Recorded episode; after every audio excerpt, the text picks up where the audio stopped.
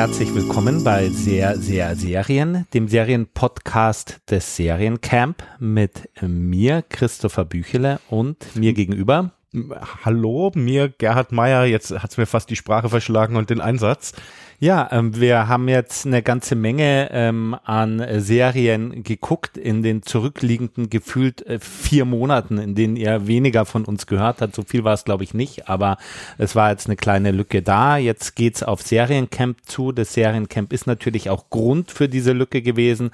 Gerhard hat irrsinnig viel äh, gescreent. Ich habe äh, teilweise drüber geschrieben, teilweise war ich sehr schon der Running Gag im Urlaub. Jetzt äh, geht's quasi im schnellen Tempo, im, im Eilschritt Richtung Seriencamp und wir wollen uns ein bisschen über die Dinge unterhalten, die dort zu erwarten sind. Und heute geht es, yes, Chef, um eine meiner absoluten äh, Lieblingsserien in diesem Jahr.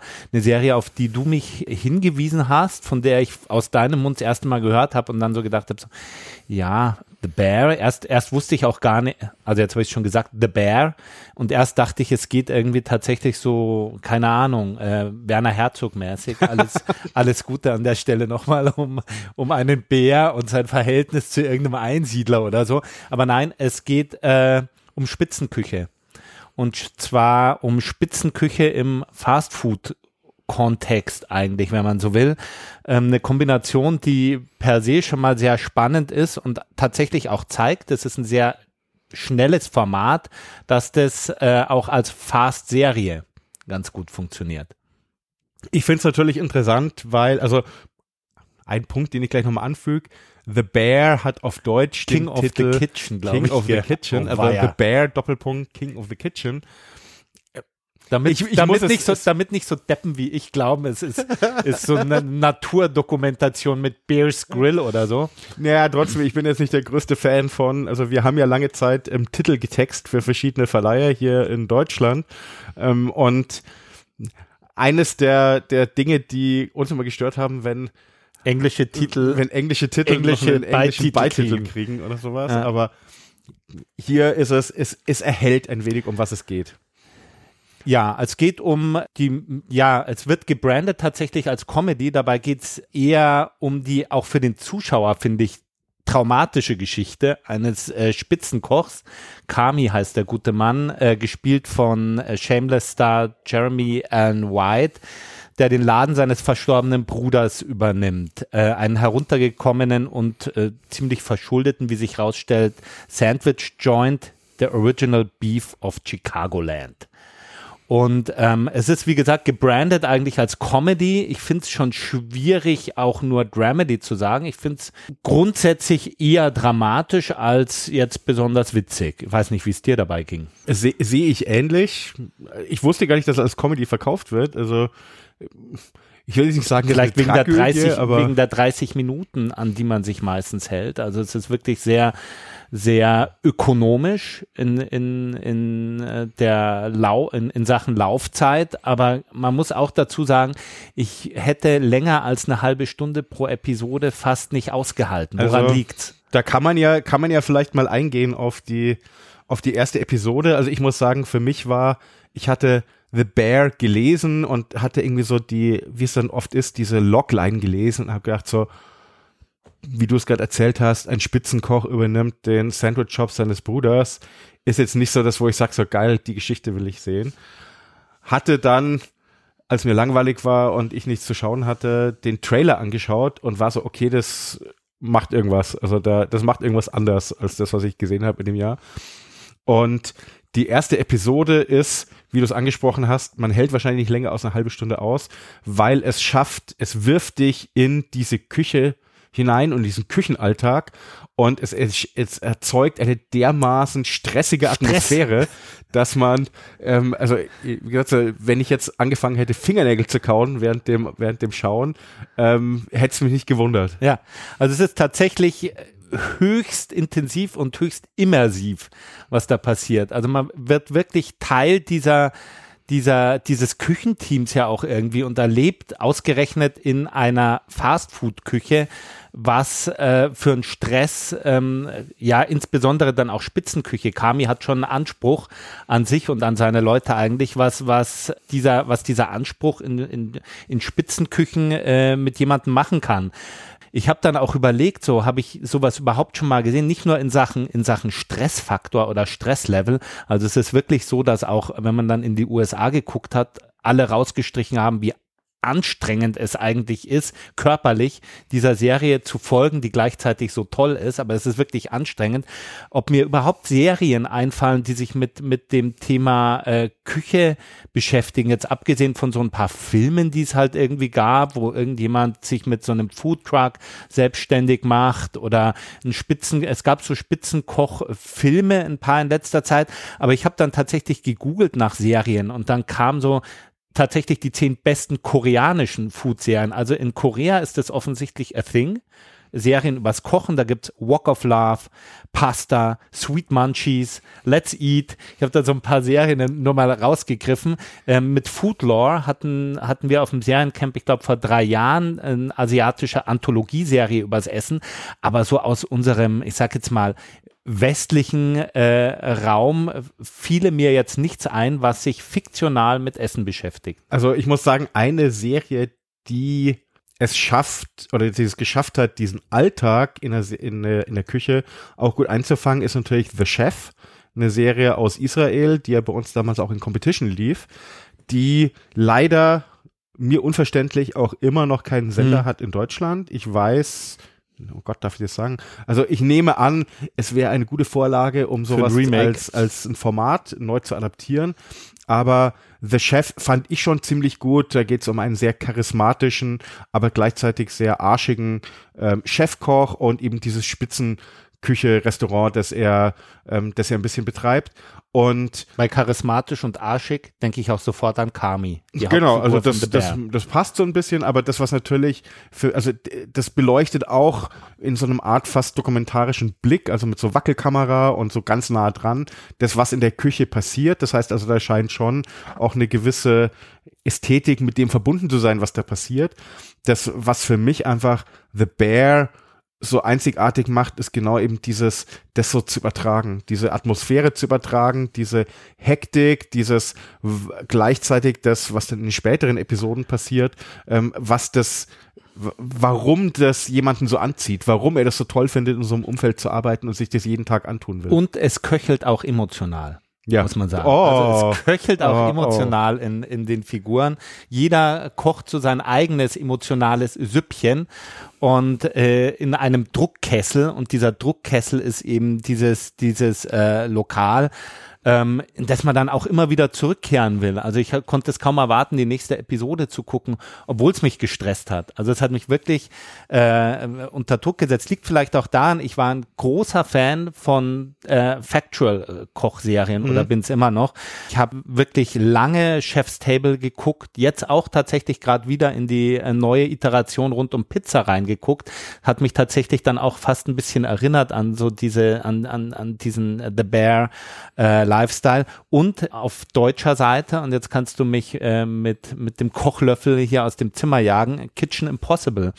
Die, der Kochwettkampf zwischen Melzer und anderen Spitzenköchen, bei dem sich oft ähnliche äh, Drucksituationen aufbauen. Die kochen in fremden Küchen und fremden Ländern in sehr kurzer Zeit irgendwelche Spitzengerichte nach und äh, der Reiz dieser Sendung entsteht eigentlich daran, äh, im Scheitern der jeweiligen Köche und im Stress, der aufgrund des Zeitdrucks entsteht. Und äh, so dieses Gefühl, auf der einen Seite Chef's Table mit, mit, mit dem Essen, in das man am liebsten reinspringen möchte, wenn wenn wenn es so schön aufbereitet ist, und auf der anderen Seite dem Stress, den auch ein Kitchen Impossible äh, für mich äh, ausdrückt. Das vereint sich so ein bisschen in der Dramaturgie von, von The Bear, King of the Kitchen.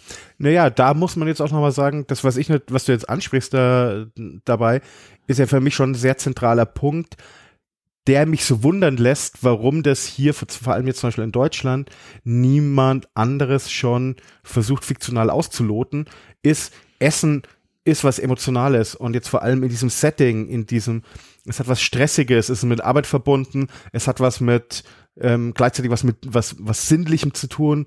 Ähm, es hat was zu tun mit ähm, mit Erfahrungen mit mit einer Exploration, ähm, vor allem wenn es um ähm, neue Gerichte, neue Kombinationen mhm. geht. Das hat was Kreatives, aber gleichzeitig es macht was mit uns immer auf einer sehr emotionalen Art und Weise. Und das schafft für mich The Bear dieses, was jetzt hier so ein bisschen hochtrabend als, als so eine Gefühlswelt oder so, so eine Erzählwelt aufgetan wird, zu fokussieren auf eine Handvoll Charaktere, auf eine Küche in diesem Fastfood-Joint. Und das, was du auch gesagt hast, also ich hab's am Stück durchgeschaut, The Bear, weil es auch noch schafft, dass es nicht, es ist kein, äh, Gott, jetzt muss ich leider auf einen englischen Begriff zurückgreifen, kein One-Trick-Pony. Also no. es ist nicht, sie haben nicht nur jetzt nur eine Spielart, sondern ähm, sie variieren die gesamte Zeit über die Geschwindigkeit. Also auf einmal die erste Folge ist unheimlich stressig, danach gibt's ein Durchatmen, dann gibt's nochmal ähm, so eine, wo es ein bisschen variiert im Rhythmus. Und dann, Und dann Folge sieben. Gibt's Folge sieben, die für mich das Beste ist, was ich glaube ich seit langer Zeit in in der Serie gesehen ja. habe und deshalb auf so einem Niveau. Also dass du brauchst kein no offense, aber du brauchst keine Drachen und fremden Fantasy-Welten ähm, mit Milliardenbudget ähm, konzipieren und machen, sondern du brauchst einfach eine Handkamera und eine geile Idee und kriegst eine Episode hin, die, also ich nehme es mal vorweg, die in einem einzigen Take aufgenommen ist und die einfach Wahnsinn ist. Also ja. die einfach wirklich großartig ist, das, was sie hier auch rüberbringen an emotionaler Wucht, was sich so über aufbaut, wie die über sechs Episoden in der siebten sich entlädt in diesem, in diesem Ding. Also einfach, kann es nur empfehlen, kann es nur empfehlen, bei uns auf der großen Leinwand auf dem Seriencamp Drei Episoden, glaube ich, oder? Genau, Weil drei Episoden. Ähm, und wen man noch kurz vielleicht jetzt ähm, an, ähm, anmerken muss, ist, hinter der Serie steht ähm, Christopher Storer, Rami. den man kennt von Rami, also einer Comedy-Serie, die bei uns auch schon gelaufen ist auf dem Seriencamp, äh, Dramedy-Serie ähm, und dort war er auch schon so als ähm, Regie, Autor, Produzent tätig. Hier jetzt wieder bei The Bear und es ist halt einfach, er zeigt sich für mich so immer mehr als so ein bisschen so ein Auteur, als jemand, der so mit einer ganz eigenen Idee und Einstellung herangeht und es schafft, damit was zu kreieren, was es für mich sehr viel interessanter und sehr viel mehr Wucht hat als solche dann bei Consens ähm, Serienmonster, ähm, die natürlich auch ihre, ihre Berechtigung haben. Aber hier ist, das hat Herz, das hat Hirn. Also wie gesagt, so man hört, wir sind beide davon sehr begeistert. Produziert übrigens, wo wir gerade beim Name-Dropping sind, von Hiro Murai, der äh, für Atlanta und äh, Station 11 mitverantwortlich ist. Genau, einer unserer, wer uns länger zuhört, weiß schon, dass wir ja Hiro Murai Fanboys sind ähm, und auch noch hoffen, dass der demnächst vielleicht mal seinem Auteurruf gerecht wird. Ähm, Atlanta haben wir jetzt hier vergessen zu droppen. Hiro Murai, der auch bei Atlanta sehr für den Look und ähm, die Optik verantwortlich ist. Und man muss sagen, in den USA war das äh, ein echter Überraschungshit, also vor allem bei der Kritik. The Bear Deswegen wundert es fast ein bisschen, aber das ist auch was, was wir gerade ein bisschen feststellen, wie lang sich Disney, Disney Plus ist äh, der Streaming-Dienst, der das bei uns zeigt, wie lange man sich da Zeit gelassen hat, das quasi jetzt äh, zu uns zu bringen. Fast zeitgleich mit der Premiere auf dem äh, Seriencamp äh, auch bei Disney Plus zu sehen. In den USA gibt sogar, ich habe äh, nachgeschaut, Merch ähm, es, du kannst so T-Shirts zum Original Beef of Chicagoland kaufen. Also wenn wir uns da zusammenfinden. Naja, es, es hat halt das geschafft, was, was glaube ich in der derzeitigen Serienlandschaft immer wichtiger wird, herauszustechen aus diesem ganzen Meer an und dieser Wust an Veröffentlichungen, durch den sich der Zuschauer, Zuschauerin da kämpfen muss in dem es was schafft, in einer, in einer relativ kurzen, also acht Episoden einer halben Stunde, irgend so ein Cultural Event zu werden. Also, dass es Memes gibt, dass andere Leute, also Yes Chef. ja, also Yes Chef als ist, ist eine Meme geworden in einer kurzer Zeit. Also Leute, die Cartoons drüber gezeichnet haben, die Sketche drüber gemacht haben. Also sowas zu erreichen mhm. mit einer Serie und rauszustechen, das ist, glaube ich, das ist schon, muss ich sagen, Respekt. Aber wie gesagt, so, ich glaube, das, was man ein bisschen sieht, ist, ist jetzt natürlich auch eine persönliche Vorliebe, dass es schon interessant ist, was halt FX jetzt auch unter dem Disney ähm, Flaggschiff, also FX als der Sender, der sowas macht wie Atlanta, Legion, Legion, äh, What We Do in the Shadows, ähm, Reservation Dogs, ähm, was hier eben in Deutschland alles unter dem Disney-Label läuft. Ich denke mir manchmal, dass es vielleicht interessant wäre für Disney Plus dieses Label oder so eine Art von Label auch zu etablieren hier, dass man eben damit nicht nur Star Wars, halt Marvel Stars, ne? und, und sowas ähm, hm. vereint, sondern auch ein bisschen diese edgigeren Sachen, hm. die sicher im Publikum haben. Und ich meine, die nächste Serie, die wir vielleicht mal kurz erwähnen wollen, ist ja auch eine FX-Produktion ist auch schon in den USA gelaufen, hat man sich also auch ein bisschen äh, Zeit gelassen und war für mich eine ähnlich große Überraschung, muss ich sagen. Also als ich den Pitch gelesen habe, also The Old Man, es geht um The Old Man, der Alte, quasi auf amerikanisch. Als ich den Pitch gelesen habe, musste ich an äh, Red denken von Warren Ellis, den Comic zunächst mal Tired Extremely Dangerous, wo es um einen um einen äh, zur Ruhe gesetzten Agenten geht, der äh, aus seiner aus der Versenkung wieder auftauchen muss sozusagen. Es ist nämlich so ähnlich tatsächlich auch hier. Jeff Bridges, El Dudarino für die meisten spielt einen aus dem Big Lebowski spielt einen ja mittlerweile doch schon sehr alten Typen, der sich sogar der Demenz nahe wähnt, der äh, aufgescheucht wird in seiner Kleinstadt durch einen Einbruch, durch einen Einbruch von offensichtlich Agenten, die ihn, der 30 Jahre in der Versenkung war, aus irgendeinem Grund ich, wieder ich, Ich, ich, überlege die ganze Zeit, wann das ich Spoiler dir, ist. Ab, ja. ab welcher Stelle es 15 Minuten. ja, ja, alles, alles okay. 15 Minuten in. Das ist kein Spoiler. Also er wird aufgescheucht durch einen, durch einen äh, Einbruch. Er ist offensichtlich in seiner, in seinem Ruhestand enttarnt worden. Das ist so die Ausgangssituation des Ganzen, die es vielleicht noch gemein hat mit eben so einem Stoff wie Red, aber das war's dann auch schon, weil das, was wir hier sehen, ist sehr viel düsterer und wir haben vorhin gemeinsam nach einem deutschen Wort dafür gesagt, gesucht, somber. Also sombre wäre so, wäre so das Wort, das mir dafür einfällt, äh, mit dem äh, Cello-getriebenen äh, Klassik-Score im Hintergrund. Also das war schon, das war schon äh, ein anderes Biest. Das ich muss ganz ehrlich sagen, ich hatte die erste Episode nebenher laufen lassen. Also mich hat Das konntest du? Also nee, nee, also de, zu dem Beginn, weil es also ich hatte auch irgendwie diese die Zusammenfassung gelesen, die Logline und war jetzt nicht sofort on board, habe gedacht so okay, ein weiterer Hollywood Star, der jetzt irgendwie mal auf Serie auf Serie umsattelt und es klang ein bisschen nach also nach so einem Erzählklischee, nach so einem hm. nach so einem Trope und schafft es aber dann, glaube ich, in, in relativ kurzer Zeit mit in der ersten Episode mit zwei Action-Szenen ähm, um die Ecke zu kommen, die fällt mir wieder nur ein englisches Wort ein, white knuckled sind, also die, ja, die, wo man die ganz schön, die ganz schön Wucht und Crunchiness haben. Wucht, Crunchiness und die tatsächlich an die Nieren gehen, die du siehst und wo du dir denkst, okay, aber jetzt, wann schaut ihr weg? Man mhm. schaut ihr weg, man schaut ihr weg.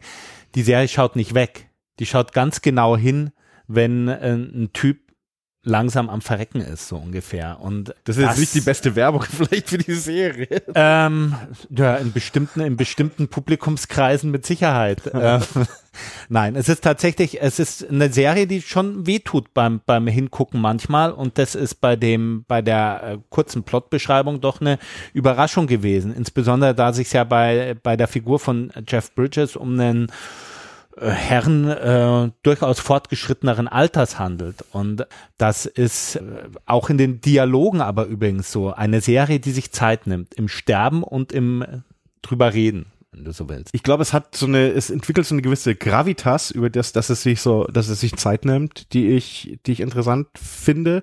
Das, was man jetzt nochmal erwähnen muss vielleicht, ist, dass natürlich nicht nur Jeff Bridges als hier einer der, der extrem talentierten, extrem guten Darstellerriege ist, sondern ähm, John Lithgow spielt sein Pendant auf der Hescher-Seite, um es mal so zu sagen.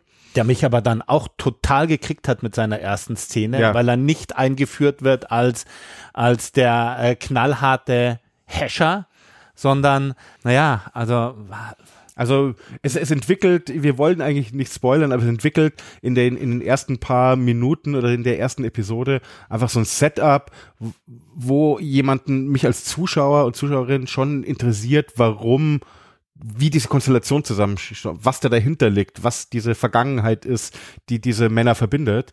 Und das finde ich unheimlich toll. Und dann haben wir natürlich hier noch Alia Shawkat, die ich ja sehr, sehr toll finde, ähm, aus Arrested Development und natürlich äh, Search Party, dem unterbewerteten, bei uns weit unter Wert laufenden, ähm, absurden Dramedy-Serie, in der sie die Hauptrolle spielt. Und hier spielt sie eben auch eine der, der Agentinnen, die sagen auf der dass wir auf der anderen Seite stehen. Ja, es ist übrigens ganz gut, dass wir gerade über die Figuren reden, weil man sollte sie vielleicht nicht unbedingt äh, sich ergoogeln, die Besetzung. Es kann passieren, dass man ja. ja. es kann passieren, dass man da gleich über den richtig dicken, fetten äh, Spoiler stolpert, ja. so wie ich. Ich kann mir vorstellen, welcher, ja. also so von daher, don't Google it. Schaut's unbedingt an, schaut's unbedingt auf der Leinwand an. Das ist auch was, was mir insbesondere in Bezug auf die erste Episode aufgefallen ist. Ich habe dann tatsächlich auch gleich nach der ersten Episode beschlossen, ich warte jetzt auf die ersten zwei Episoden Seriencamp und äh, schaue es auf der großen Leinwand mit meiner Frau, weil das ist wieder eine von den Serien, die müsste ich sonst zweimal gucken, wenn mhm. ich die jetzt schon geguckt habe. Sofort gewusst, so okay, ähm, das, äh, das wird ankommen. Es ist eine sehr, sehr, sehr, sehr dunkle Serie. Das heißt, wenn man jetzt nicht, oder, oder zumindest die erste Episode, wenn man jetzt nicht über den State-of-the-Art fern, kontrastreichsten Fernseher verfügt, dann will man es vielleicht tatsächlich eher auf der großen Leinwand sehen, weil ich glaube, die komplette erste Episode spielt in der Nacht. ja, aber wie gesagt, so, ich kann, ich kann nur empfehlen, das auch, also wir zeigen es bei uns auch im Audimax, also im großen Kino mhm. zur Primetime am Samstag, den 8. Oktober um 2015. Und ich kann es wirklich nur empfehlen, dass, also es läuft kurz zuvor auf Disney schon an, aber wer ein wenig Geduld hat, die ersten zwei Episoden auf der großen Leinwand sind ein perfekter Einstieg, dann kann man nach Hause gehen und kann direkt weiterschauen. Ja. Die darauffolgenden Folgen sind auch ein bisschen heller ausgeleuchtet. Aber wie gesagt, so, das, was ich interessant finde, ist, ich glaube, gegensätzlicher können zwei Serien nicht sein, wie The Bear und The Old Man. Das eine hyperaktiv und ähm, jung und voller ähm, ansteckende Energie und das andere irgendwie, weiß nicht, wirkt so wie ein von Streichern, du hast es schön gesagt, von Streichern untermaltes Requiem, Requiem, fast, ne? genau. Ne? Ja, ja. Ähm, kannst du nur empfehlen, wie gesagt, so, natürlich empfehlen wir es, weil wir es ausgewählt haben für Seriencamp. Ähm, Wenn es uns nicht gefallen würde oder nicht einen tollen Aspekt hätte, den wir gerne mit euch teilen würden, dann würden wir es ja gar nicht aufnehmen in unser Repertoire. Ich glaube, so viel mehr brauchen wir jetzt gar nicht sagen, so als zwei kleine Teaser mit dem großen Stempel Disney Plus drauf ähm, haben wir hier geliefert. Kommt gerne vorbei, 6. bis 9. Oktober in der HFF in München in Seriencamp. Tickets könnt ihr und ein paar weitere Infos zu den Serien ähm, könnt ihr finden auf seriencamp.tv, auf unserem Instagram-Channel Seriencamp Festival gibt es auch wieder viele weitere tolle Hinweise. Es gibt einen TikTok-Channel mittlerweile, glaube ich, oder? Ja, es gibt einen TikTok-Channel. Oh weia. oh weia. Sagte, sagen The Old Man, die beiden hier. Nein, ähm, wir können nur empfehlen, schaut mal rein auf unser Programm. Wir haben wieder ganz tolle, also über 40 Serien aus der ganzen Welt zusammengetragen. Bei freiem Eintritt. Bei freiem Eintritt. Und da ist alles dabei von Science Fiction, auf der großen Leinwand, sowas wie Star Trek hin zu ähm, kleinen Arthouse-Sachen. Dürftest du das schon sagen jetzt? Ja, das, ja, das darf ich raus, sagen, ne? sicher. ja, bis hin zu ähm, slowenischen Arthouse-Dramen, ähm, die ähm, ähnlich ruhig erzählen wie The Old Man. Schaut vorbei, wir freuen uns, wenn wir euch dort sehen. Wie immer stehen wir natürlich selber hinterm Tresen auf den Bühnen und am Eingang und unterhalten uns danach auch gerne mit euch über eure Eindrücke, eure Lieblingsserien. Kommt vorbei. Genau. Danke. Dann, ciao. ciao.